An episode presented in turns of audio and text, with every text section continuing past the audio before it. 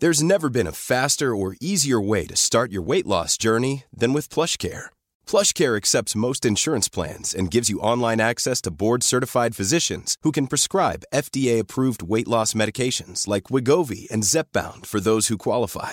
Take charge of your health and speak with a board-certified physician about a weight loss plan that's right for you. Get started today at plushcare.com slash weight loss. That's plushcare.com slash weight loss. plushcare.com slash weight loss. Escuchas. Escuchas. Escuchas un podcast de Dixo. Escuchas Fuera de la Caja con Macario Esquetino.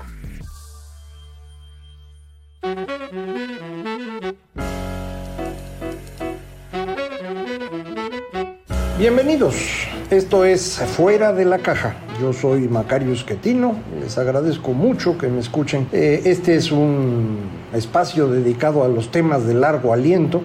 Y hoy lo que quisiera platicar con ustedes es un poco continuación de lo que hemos estado eh, comentando en otras ocasiones y que tiene que ver con este gran esfuerzo que hacemos los seres humanos por tratar de entender nuestro, nuestro entorno, nuestro contexto, dado que no estamos hechos para eso. Nosotros nos gusta imaginarnos como eh, Homo sapiens, como nos pusimos en la clasificación, el, hombre sabio, el que entiende, pero la verdad es que no entendemos mucho. Lo que tratamos de hacer es eh, ir eh, comprendiendo lo que nos ocurre, pero estamos intrínsecamente impedidos de hacerlo. No, no podemos como todos los demás animalitos, tenemos eh, algunas cosas que podemos percibir mejor que otros. nosotros, los seres humanos, como muchos primates, eh, tenemos la, ventaja de poder ver colores, de tener una visión privilegiada comparado con otros animales, pero no tenemos el olfato que tiene, por ejemplo, el perro, no tenemos eh, la capacidad auditiva que tienen los murciélagos. Dependemos mucho de nuestra vista, que se fue desarrollando conforme fuimos eh, evolucionando a partir de animalitos chiquitos que comían frutas y los colores eran importantísimos para distinguir qué fruta era buena y cuál no, le fuimos atinando porque si no, no estaríamos aquí. Pero este proceso nos eh, ha impedido, como a todos los demás animales, el tener la percepción eh, correcta de todo lo que ocurre afuera de nosotros. Eso no lo podemos tener. Sin embargo, nosotros queremos tenerlo y queremos porque Mm, a nosotros, única especie, le tocó la posibilidad de hablar y, conforme empezamos a hablar, empezamos a pensar. Nuestro pensamiento es esencialmente eh, construido con base en palabras, aunque no es la única forma. Eh, y esto nos hace tratar de darle un sentido a cosas que no necesariamente lo tienen, pero nosotros necesitamos que lo tengan. Entonces tratamos de irle construyendo esta explicación. Esa es la razón por la cual eh, los seres humanos vivimos alrededor de historias. Esto se ha hecho famoso recientemente gracias al, libro Sapiens, o en español de animales a dioses, que escribió este profesor israelí eh, Yuval, eh, Yuval Nova Harari, eh, muy, muy famoso. El libro es bastante bueno, muy bien escrito, muy agradable, y hace popular esta idea de que construimos el mundo alrededor de las historias. Esto no es una idea del señor Harari, esto es algo que viene de hace muchísimo tiempo. Eh, incluso podría uno pensar que varios de los eh, diálogos de Platón están construidos alrededor de esta explicación. el más, eh, la anécdota más famosa o la imagen más famosa es la, la caverna, en donde se va construyendo el mundo con base en el reflejo de las,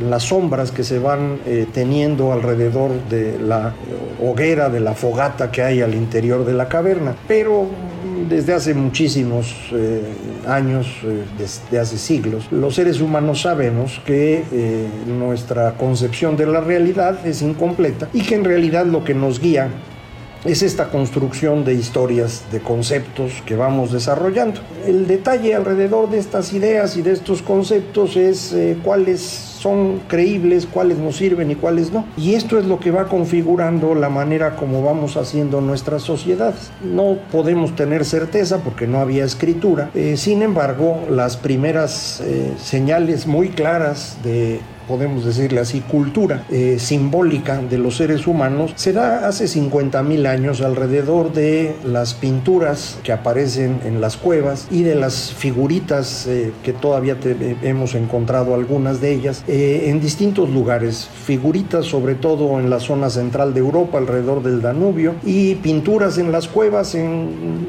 casi todos los lugares que tienen costa, notoriamente el sur de Europa, pero también eh, en Indonesia. Debe haber habido más, pero cuando fue subiendo eh, el mar en, hace 12 mil años, eh, probablemente mucho de esto quedó ya destruido. pero con esa información nos queda más o menos claro que lo que los seres humanos en ese entonces utilizaban como referencia era la vida alrededor de los animales. Es perfectamente lógico eso debido a que vivíamos de los animales. Éramos eh, esencialmente carnívoros, aunque comíamos otras cosas. La mayor parte de la dieta provenía de animales. Eh, gracias a esto fue que logramos que nuestro cerebro se fuera haciendo más grandote y gracias al fuego y al, a cocinar la carne fuimos logrando que la panza se fuera haciendo más chiquita. No se pueden las dos cosas al mismo tiempo. Entonces eh, fuimos desarrollando estas ideas alrededor de los animales que probablemente la mejor imagen que tenemos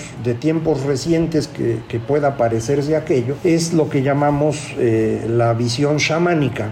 Eh, la palabra chamán tiene que ver con culturas de Siberia en el siglo XVI y XVII. Evidentemente no sería ese el nombre que había eh, hace 50 mil años, pero el, conjunto de símbolos y de rituales que aparecen en esta, esta cultura existe no solo en Siberia, existe en toda América, eh, existe en distintas partes de eh, África y también en, las culturas más antiguas de Europa, insisto, hace 50 mil años. Esto puede estar asociado si efectivamente la idea de los chamanes es, es, correcta y nos permite imaginar el pasado, está asociado con la existencia de esta dimensión distinta a la nuestra, en la cual es posible hablar con los animales. Otra vez suena muy lógico, nosotros empezamos a hablar y, bueno, los animales pues no pueden hablar con nosotros, pero tal vez haya un lugar donde sí se puede. Y este lugar donde sí se puede, esta otra dimensión, eh, nos permitiría verificar pues cuándo va a pasar la manada para poderla atacar y comernos a los animalitos o cuándo va a venir el león para no estar y que no nos vaya a comer. Eh, y, este proceso para entrar en la, en la otra dimensión exigiría un, paso inverso al nacimiento. Entonces en, en varias de las cuevas en donde hay pinturas existen dos espacios. Un espacio grande donde aparentemente estaría reunido todo el gran grupo de humanos que se habrían juntado para esa ocasión y un espacio pequeño a donde solo entraría el chamán, eh, previo a lo cual debería entrar en un estado alterado todo indica, acabo de ver un artículo muy reciente, que esto lo habrían logrado con eh, técnicas de respiración, falta de oxígeno, hipoxia, para con ello entrar en este eh, estado alterado y poder, con base en ello, eh, tener el trance necesario para estar en la otra dimensión, hablar con los animales, ponerse de acuerdo, regresar y decirle a la gente.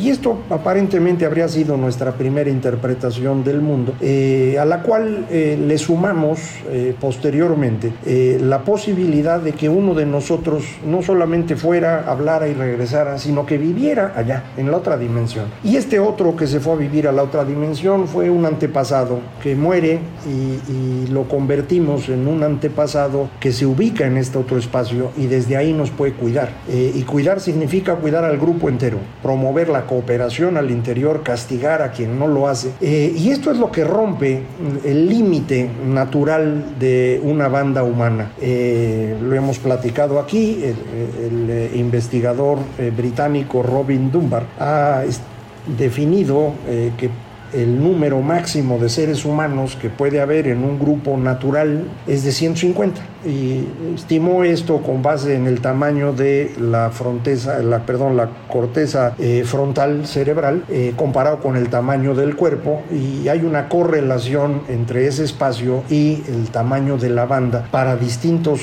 para distintos tipos de animales. Eh, tiene lógica otra vez, en esta región del cerebro es donde identificamos a las otras personas no por el rostro, sino por nuestra historia común con ellos para saber si es confiable o no otra persona. Y esto es importante porque acuérdense, somos una especie social, necesitamos cooperar entre nosotros. Entonces, pues yo tengo que cooperar con el que coopera conmigo y tengo que cuidarme del que no es muy cooperativo. Entonces necesito acordarme cómo me fue la vez pasada que tuvimos un trabajo conjunto. Usted me ayudó, pues yo lo ayudo ahora. Usted no me ayudó, pues ahora no lo ayudo yo porque de otra manera pues van a acabar abusando de mí y esto no va a funcionar. Esto nos permite, insisto, naturalmente mantener un grupo pequeñito de seres humanos alrededor nuestro. Usted se puede acordar muy bien de cuál es su historia común con su familia cercana, con eh, sus primos o tíos, algunos de ellos, con compañeros de trabajo, pero si usted hace la lista verá que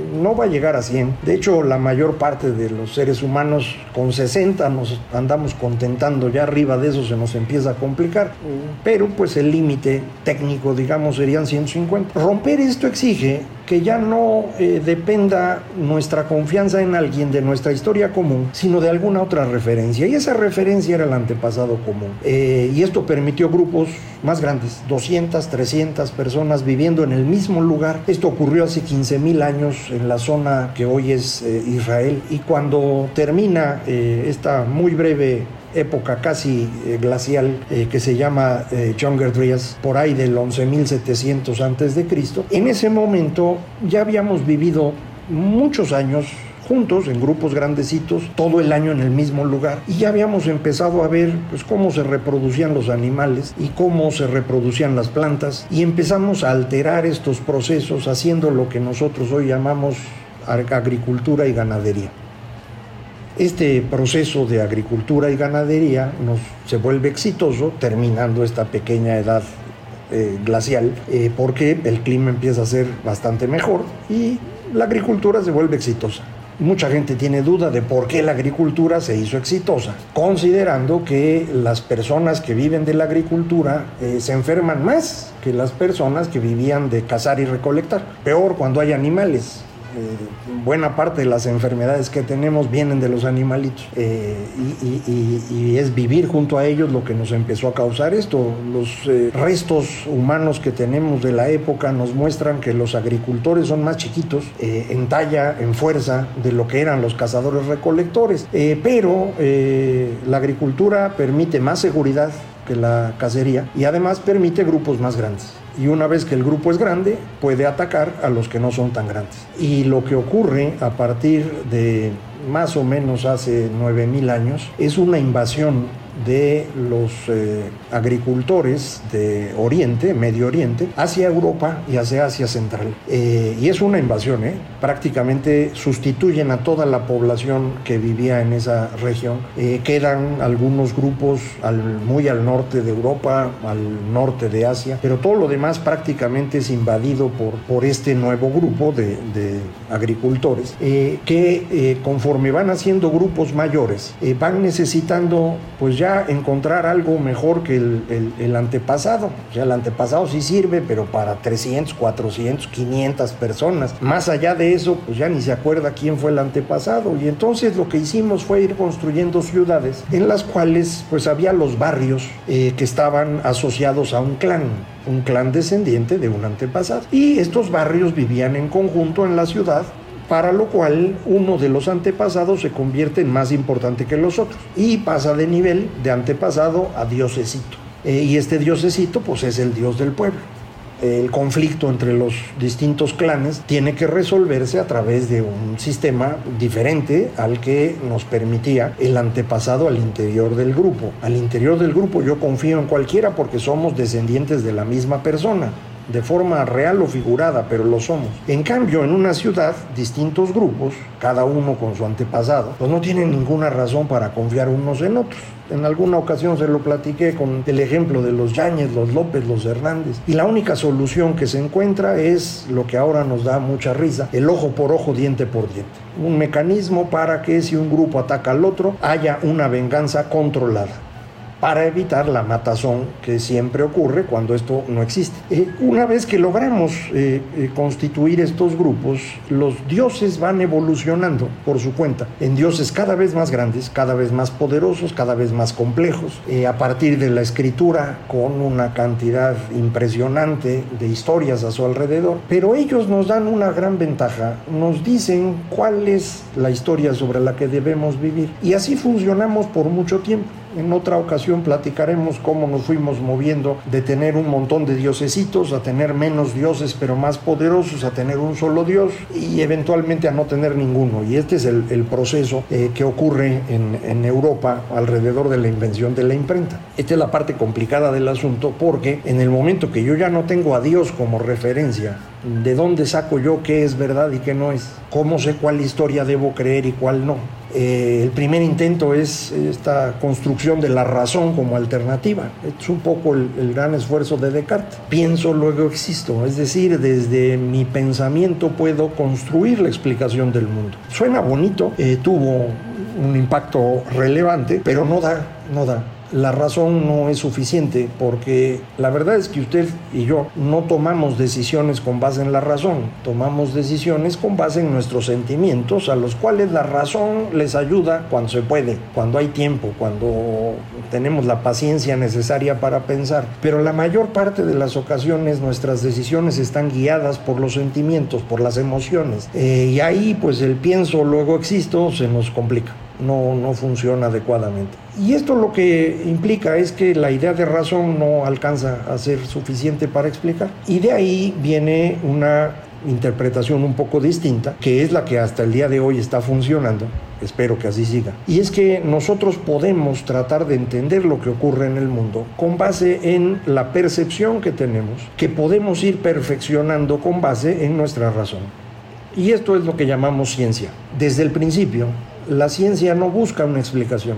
La ciencia lo que busca es tener explicaciones que son temporales, transitorias, que nunca son perfectas y desde el principio se sabe que nunca podrán serlo. Eh, desde el mismo Francis Bacon eh, y sin duda desde Galileo, está clarísimo que lo único que tenemos es que vamos entendiendo cada vez un poco más, pero que nunca vamos a entender todo. Para quien no estudia la ciencia, quien no se dedica a la ciencia o quien la ve desde lejecitos. Eh, esto no está tan claro. Mucha gente dice que los científicos y los tecnólogos creen que lo saben todo. Eh, no, la verdad es que eh, es perfectamente claro que no solo no saben todo, sino que no lo van a saber jamás, ni ellos ni ningún otro. Lo que tenemos son explicaciones parciales transitorias que nos van sirviendo para hacer las cosas un poco mejor cada vez. Y este un poco mejor, pues es esto, es podernos comunicar ahora a través de este sistema que no teníamos hace 10 años y que no teníamos hace 100 años, ni mil años, ni 10 mil.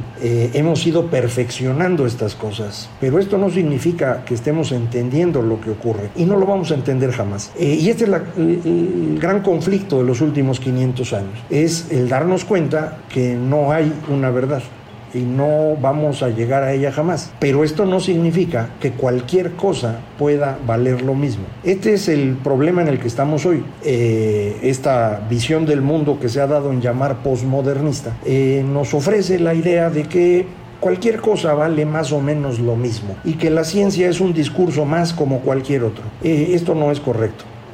no estamos hablando de la construcción de una historia como alguna de las religiones o como alguna mitología o como la explicación que pueda dar cualquier político sobre lo que está ocurriendo. No, la ciencia lo que trata de construir, insisto, son estas explicaciones que son temporales, transitorias, que nos van a permitir entender cada vez mejor las cosas, pero que no son iguales a cualquier otro tipo de explicación. Se han ido construyendo con base en nuestra percepción del mundo perfeccionada a través de herramientas que hemos ido logrando construir y a través de mecanismos para evaluar cuáles de las explicaciones están siendo mejores unas que otras. Por eso la ciencia es algo distinto, no es algo que pueda borrarse simplemente y que bueno, pues es lo mismo.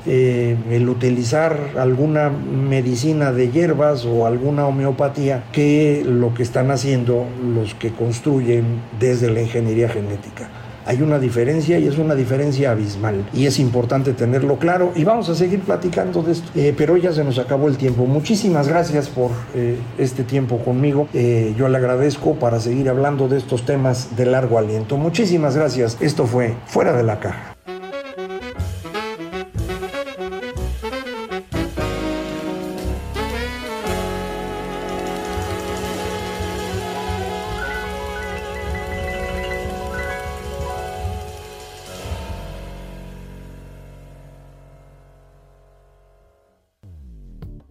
Dixo presentó Fuera de la caja con Macario Esquetino.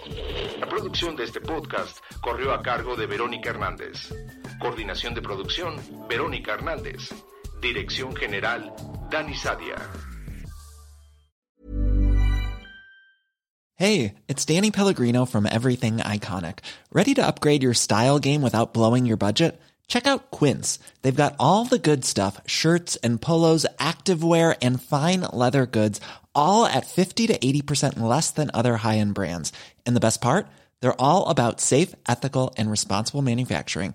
Get that luxury vibe without the luxury price tag. Hit up quince.com slash upgrade for free shipping and 365 day returns on your next order. That's quince.com slash upgrade.